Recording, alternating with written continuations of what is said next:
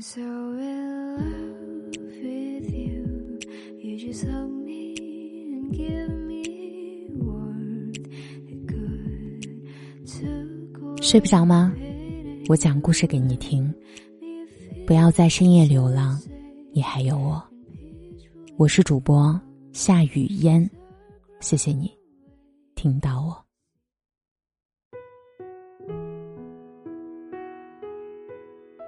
爱情很美好，但是婚姻更现实。人和人之间多的是平淡，少的是激情永续。早在几年前呢，就有一位作家看透了婚姻的真相，他就是猫。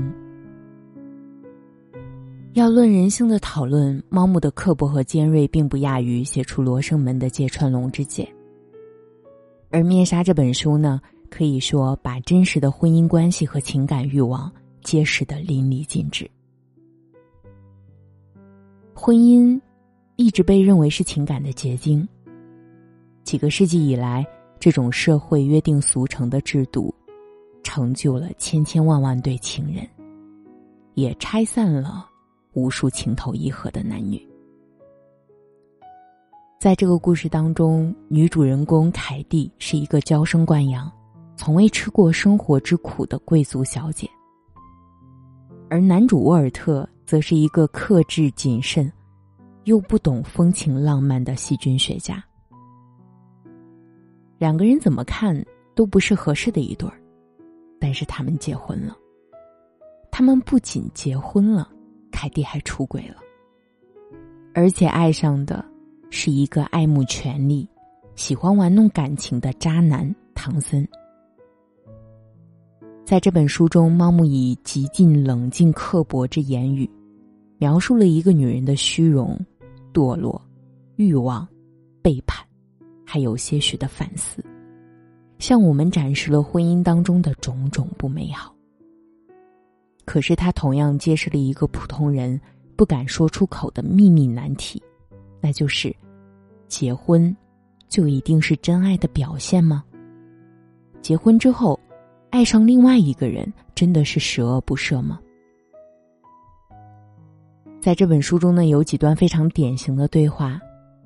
沃尔特虽然木讷，但他是个很聪明的人。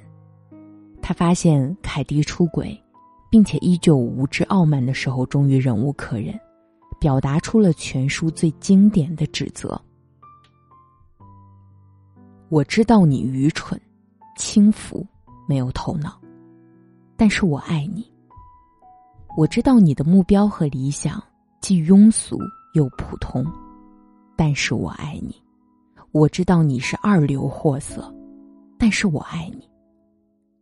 我竭力去喜欢那些讨你喜欢的东西，我从来没有指望你爱我。我很感激能被允许爱你。大部分丈夫认为那是一种权利，我却准备。当成恩惠来接受，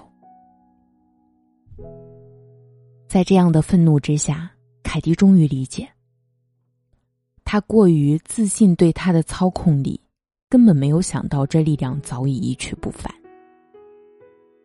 可是，这样的婚姻最可悲的地方就在于，凯蒂一开始只是因为想赶紧嫁人才选择了沃尔特，而沃尔特呢，作为一个聪明的学者。却因为凯蒂的美貌而选择了他，这样的结合注定要以悲剧收尾。凯蒂从头至尾都是一个极其冷漠、毫无同情心的形象。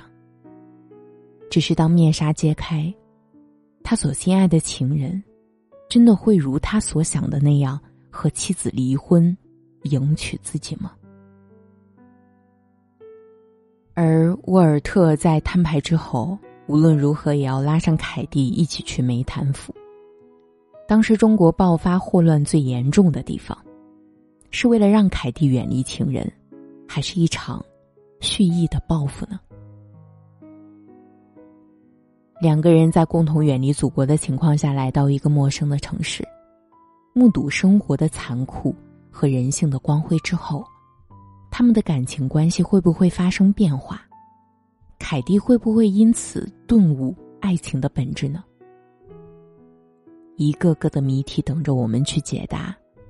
在猫母的笔下，所有人性的黑暗与光辉展示的淋漓尽致，而关于爱情的阴影与救赎，也在现实的漂移里升华。